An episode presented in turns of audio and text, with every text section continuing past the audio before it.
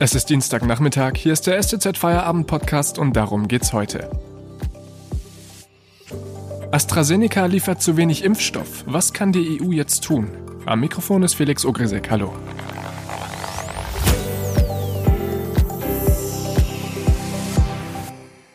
Die EU hat einen dreistelligen Millionenbetrag in den Aufbau der Impfproduktion gegen das Coronavirus investiert. Der Impfstoffhersteller AstraZeneca hat jetzt angekündigt, nicht so viel zu liefern wie vertraglich vereinbart. Warum das so ist und was die EU jetzt dagegen tun kann, erklärt uns unser Korrespondent aus Brüssel, Markus Grabitz. Hallo. Hallo, Herr Ogrisek. Herr Grabitz, können Sie kurz zusammenfassen, was bisher geschehen ist? Es gibt da die Unternehmen BioNTech, Moderna und AstraZeneca, die Impfdosen an die EU liefern sollten. Genau.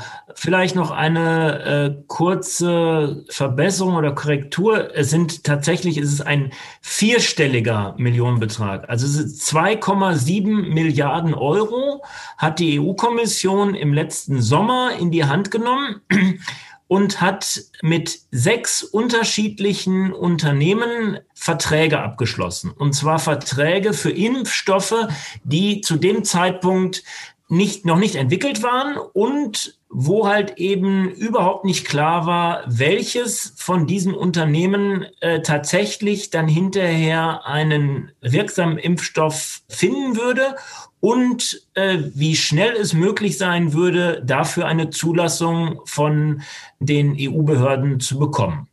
So, äh, Stand jetzt haben wir zwei Impfstoffe, die in der EU zugelassen sind. Das ist zum einen äh, der Impfstoff von BioNTech und zum anderen der Impfstoff von Moderna. Unmittelbar bevor steht offenbar die Zulassung des dritten Impfstoffes, und zwar äh, die Zulassung von äh, dem Impfstoff von AstraZeneca. Das ist äh, das Unternehmen, was uns seit Freitag hier schlaflose Nächte bereitet, weil dieses Unternehmen nämlich angekündigt hat, entgegen den Verträgen im ersten Quartal nicht 80 Millionen Dosen seines Impfstoffes zu liefern, sondern nur 31 äh, Millionen Dosen. Und das sorgt vor allen Dingen deswegen für große Empörung, weil dieses Unternehmen, es handelt sich um ein schwedisch-britisches Unternehmen, angekündigt hat, dass die Lieferungen an die sonstigen äh, Kunden, nämlich äh, vor allen Dingen an Großbritannien, wie geplant weitergehen sollen. 30 statt 80 Millionen, das ist ein ganz schöner Unterschied. Wie reagiert die Politik jetzt darauf? Ja, das ist viel, zumal die äh, EU als Ganzes sehr große Hoffnung auf diesen Impfstoff setzt oder gesetzt hat, weil dieser Impfstoff äh, nämlich einfacher zu handhaben ist als der Impfstoff von BioNTech. Da muss nicht die Kühlkette von minus 70 Grad eingehalten werden. Insofern bietet sich dieser Impfstoff äh, geradezu da, da, dafür an, äh, in Arztpraxen verabreicht zu werden und nicht in aufwendig erst aus dem Boden zu stampfenden Impfzentren. Und er bietet halt eben die äh, Perspektive, dass damit dann endlich die Impfkampagne äh, der EU äh, richtig Fahrt aufnehmen kann, äh, die ja schon äh, seit Wochen eigentlich darunter leidet, äh, zumindest in der öffentlichen Wahrnehmung, dass Europa viel zu langsam sei gegenüber Großbritannien äh, und vor allen Dingen gegenüber ähm, Israel. Und wenn jetzt äh, halt eben da von dem dritten Impfstoff, auf den die Europäer so viel Hoffnung gesetzt haben und der halt eben, wie gesagt, einfacher zu handhaben ist, die Lieferung nicht so kommt, wie man sich das erhofft hat, dann befürchten die Politiker, dass die Impfstoffkampagne der EU noch weiter in Verruf kommt und sie noch ein, einer noch härteren, für meine Begriffe auch unfairen Kritik in der Öffentlichkeit und äh, Medien ähm, ausgesetzt ist. Wie hat AstraZeneca denn sein Vorgehen begründet? Die Gespräche sind hinter verschlossener Tür oder äh, im, im verschlossenen äh, Video-Chatrooms. Aber ähm, AstraZeneca ist ziemlich abgetaucht. Wir hören, dass AstraZeneca sagt, sie hätten äh, Produktionsengpässe. Ja, das kann alles sein, ob jetzt irgendwelche Grundstoffe dafür fehlen. Das Problem liegt offenbar in einem Werk in Belgien, hier bei uns in der Nachbarschaft. Aber es kann ja nicht sein, sagen hier alle äh, Europäer, dass nur weil äh, das Werk nun mal zufälligerweise in, in, in, in Belgien, also auf EU-Gebiet liegt, die EU weniger beliefert wird. Die, nein, die Vermutung hier mittlerweile ist äh, eine völlig andere. Die Vermutung ist, entweder hat AstraZeneca das Geld der EU genommen, um diese, was ja dafür äh, gedacht war, diese Produktionskapazitäten überhaupt aufzubauen und hat aber diese Produktionskapazitäten nicht aufgebaut. So. Oder AstraZeneca hat die produzierten äh, Impfstoffdosen längst an Dritte geliefert oder versprochen, möglicherweise für äh, sehr viel mehr Geld, als die Europäer bezahlen. Und äh, da tappt jetzt hier die Kommission äh, bislang völlig im Dunkeln. Danke, Markus Grabitz, bis hierhin. Wir sprechen gleich weiter. Vorher machen wir kurz Werbung. Wenn Ihnen dieser Podcast gefällt, sagen Sie es weiter und abonnieren Sie ihn auf Spotify und iTunes. So verpassen Sie keine weitere Folge mehr. Und probieren Sie doch mal unser STZ Plus Abo. Das kostet 9,90 Euro und Sie bekommen damit Zugriff auf alle unsere Inhalte.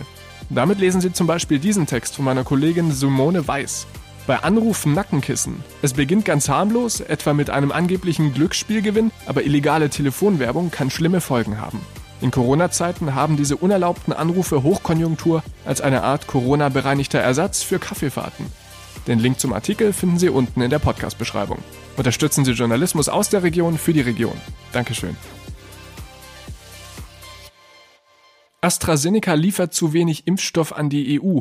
Darüber sprechen wir mit unserem Brüssel-Korrespondenten Markus Grabitz. Herr Grabitz, äh, wir haben gerade schon darüber gesprochen, wie AstraZeneca sein Vorgehen begründet bzw. nicht begründet und auch wie die Politik darauf reagiert. Aber gibt es denn auch die Möglichkeit einer Vertragsstrafe, weil die Parteien werden ja nicht ohne Absicherung über so hohe Summen verhandelt haben? Das ist äh, gerade schwer zu beantworten, weil die Impfstoffverträge nicht offen sind. Das ist der Wunsch oder das, das Petitum der Unternehmen, äh, dass diese Verträge nicht offengelegt werden. Es ist bislang nur ein Impfstoffvertrag offengelegt worden, nämlich der mit äh, CureVac. Das ist ein Unternehmen, was äh, bislang noch gar keinen Impfstoff zur Verfügung hat. Aber wir wissen nicht, was in dem Vertrag mit AstraZeneca steht. Und ehrlich gesagt, rechtliche Mittel sind im Augenblick auch nicht äh, das Instrument der Wahl.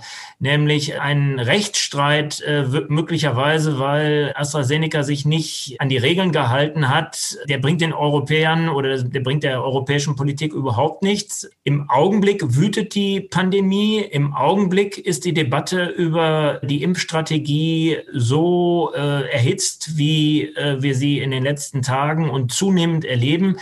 Und wenn jetzt über juristische Klimmzüge möglicherweise irgendwann ein Sieg errungen wird, dann wird das in mehreren Jahren sein. Diese Zeit haben die Europäer nicht, diese Zeit hat die EU nicht und deswegen müssen jetzt äh, Lösungen her. Und welche Optionen bleiben der EU dann noch? Ich schätze es so ein, dass die EU-Kommission im Grunde darauf hoffen muss, dass der öffentliche Druck, der jetzt ausgeübt wird, dazu führt, dass AstraZeneca irgendwo äh, die Dosen auftreibt oder die Dosen irgendwo abzweigen kann.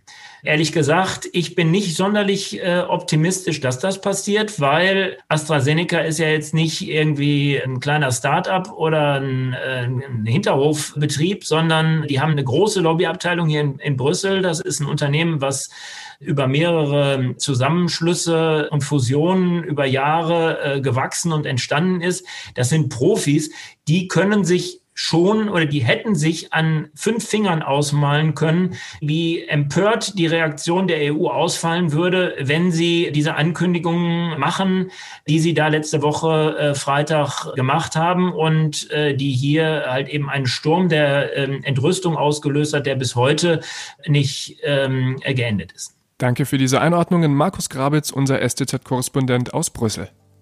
Und das war der STZ Feierabend Podcast am Dienstag. Morgen gibt's wieder eine neue Folge. Bis dahin einen schönen Feierabend, machen Sie es gut und tschüss.